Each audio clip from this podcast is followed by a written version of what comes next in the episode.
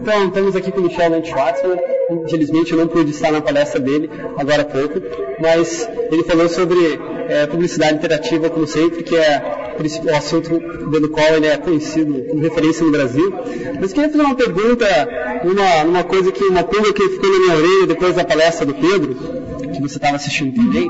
É, ele falou muito que as pessoas, que hoje a gente tem que dar controle para as pessoas na propaganda, né? Ela tem que poder escolher o que ela quer ver e o que ela não quer ver. Uhum. Aí fica aquela questão que eu me lembro da palestra do Google do ano passado, que falou o seguinte, que não, se a gente souber que as pessoas querem ver, elas nunca vão ver coisas novas e vão ficar uhum. é, mimadas só sempre querendo é, consumir as mesmas coisas. E como a propaganda tem às vezes a função muito importante de incutir o desejo de coisas novas, uhum. como é que se resolve essa questão na publicidade interativa? Eu acho que são, na verdade, são os agregadores, né?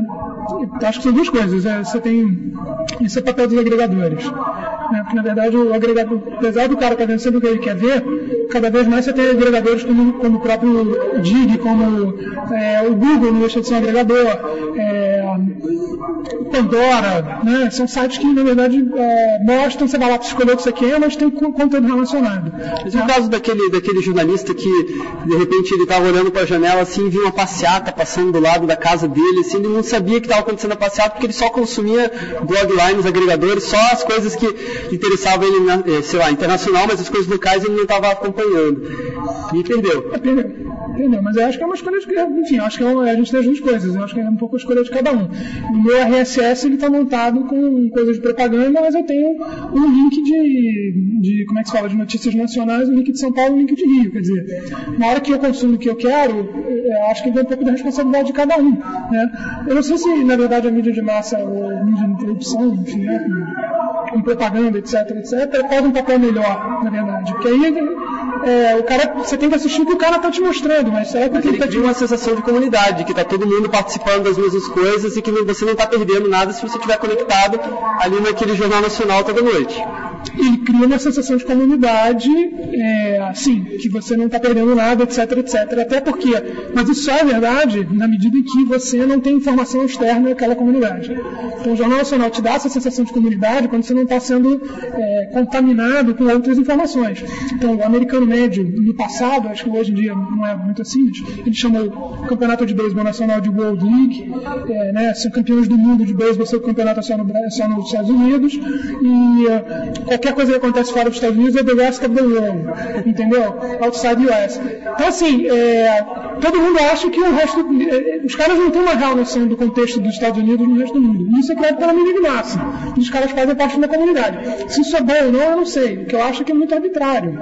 Então, assim, eu acho que a gente perde a arbitrariedade de um grande irmão que nos dá informação de você tem que ver isso, você tem que saber dessas coisas. E, e passa, aí falando que eu estou dizendo, controle para a nossa é, para a nossa mão e a gente fica a condição de escolher um conjunto de informações que nos informe do que, do que realmente é relevante. Né? Eu não sei se obrigatoriamente ficar é, conectado numa coisa de massa é, é, é, melhor do que você se isolar por, por, é, por escolha, entendeu? É, você falou agora de grande irmão, né? Eu me lembrei daquela questão do pessoal fala que agora a gente vai ter vários grandes irmãos, né? Cada um com um celular na mão é um novo, novo grande irmão. Tipo, o pessoal fala do Planeticon múltiplo, né? Todo mundo participando dessa, desse controle dos outros, né? Todo mundo se autocontrolando. Orkut, é. Uma coisa que você controla o Orkut da pessoa para ver o que, que ela está fazendo uhum. lá. É. é, eu acho que a gente começa a entrar numa, numa, numa, numa era onde a questão da privacidade está tá bastante. fica bastante delicada, né? Quer dizer, eu acho que um fenômeno que, não sei se você passou por isso, mas eu passei, e, que assim, o Orkut apareceu eu coloquei fotos, não cheguei, não cheguei a colocar fotos, enfim, muito pessoais, íntimas. Né? É, íntimas nunca, né? Eu, eu tô 10 anos nessa merda, não é assim. Mas eu não, não sei se eu cheguei a, é, mas uma hora para eu falei, peraí, isso aqui tem muita gente vendo. Então eu fiz uma olhei de novo, coloquei fotos, sei lá, com, de, sei lá, dos meus irmãos, mas não adultos, criança.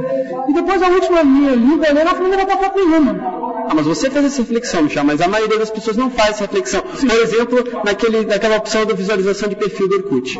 Né? Ninguém pensa que, poxa, vai ser descoberto em determinado momento. Aliás, as pessoas até querem isso. A maioria parte das pessoas aciona e permite visualização do perfil. Eu fui um cara que bloqueei uhum. aquilo. Foi me sentindo que invadiu demais a minha é. O que eu queria colocar justamente é que eu acho que isso é um processo de aprendizado. Então, eu estava citando o meu exemplo pessoal, porque mesmo eu trabalhando com muito tempo nesse, nessa história, não percebi a exposição a qual estava submetido no primeiro momento no Orkut. Como eu trabalho há muito tempo, rapidamente aprendi. O que eu acho que está acontecendo, é o Pedro falou na palestra dele, a gente também acha que é legal, que a gente está aprendendo a viver em comunidade.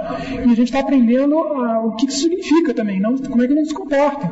Então, chegar lá no Orkut e botar foto de sei lá quem, com cachorro, com filho, com não sei o que, não sei o que, é legal por um lado, mas você está aberto aos pedófilos, aos traficantes de drogas, quer dizer, é um, é um microcosmo da, da, do, do, mundo real. Né? Não, não é, um, é, uma mini reprodução do mundo real.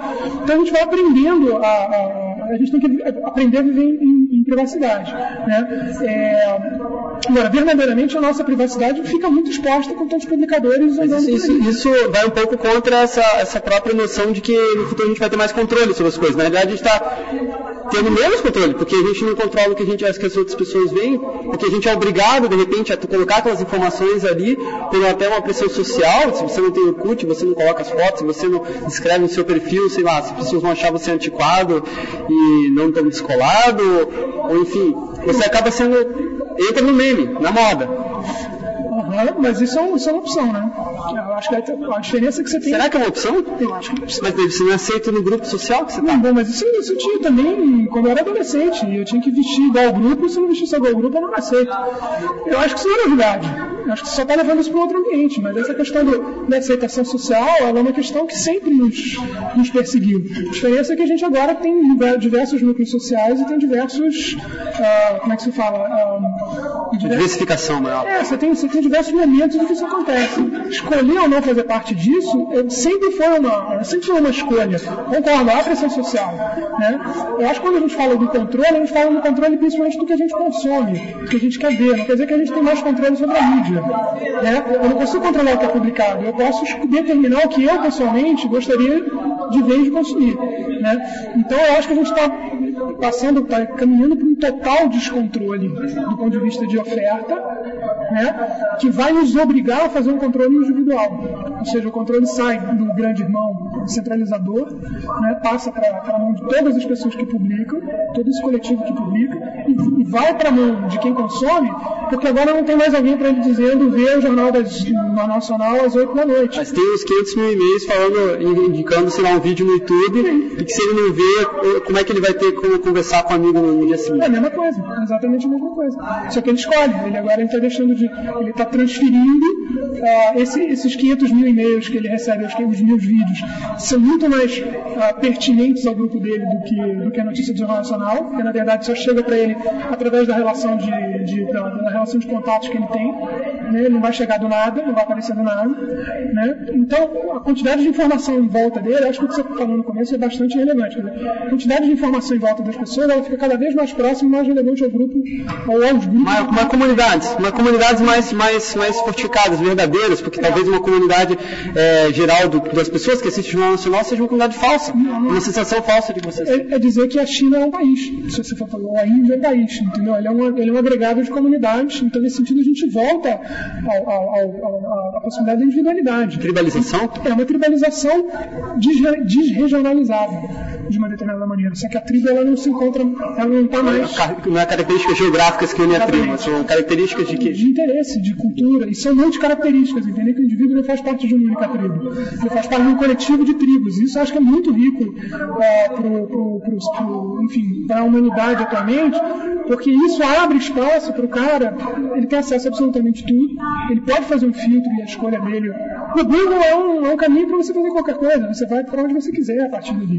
Né? Então eu acho que a gente sai uh, enfim, de uma grande tribo, mas a gente volta de uma determinada, de uma determinada maneira. A televisão e o satélite, um dos problemas de imagem, é, toda, toda a comunicação de massa, um dos problemas, e a indústria de massa, uh, uma das coisas que acarretou foi justamente a padronização, a massificação do que era consumido do que era entendido como culturalmente. E o que a gente está tendo agora com a Caudalon, com o Lontail e com toda a produção de, de conteúdo é que os milhões, os micronichos voltam a existir.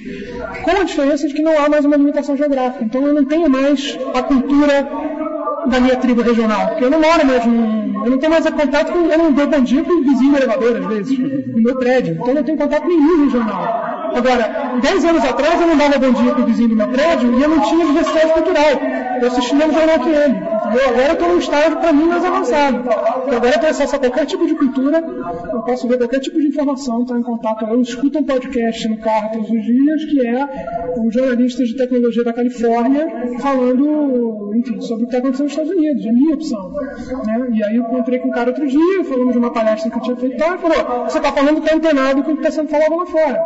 Só que eu não fui nos Estados Unidos para pegar a informação, eu peguei através de um, de um podcast. Essa é a minha escolha. Eu poderia ouvir, sei lá, qualquer coisa. Né? Então, eu acho que a gente volta para. A gente começa a ter um. A gente está no, no, meio de um caminho para uma, uma coisa que acho que é bastante enriquecida. Agora, de novo, a gente não sabe lidar com isso ainda. Né? Vai precisar reaprender a lidar Quando com será que a gente vai chegar com tudo isso? Essa é. fica a dúvida. Né? Eu, eu, aí, bom, aí é um pouco para onde vai o mundo, né? Isso são os pontos de vista tipo, aí eu meio filosófico, se positivo ou negativo. Eu acho que a gente está avançando, eu acho sempre, sempre muito positivo com relação ao, ao futuro. Eu acho que a gente vai para coisas mais interessantes do que a gente tem hoje em dia. Beleza, Michel, como sempre, fantástico aí na elucubrações aí sobre o futuro, sobre o presente, mais ainda.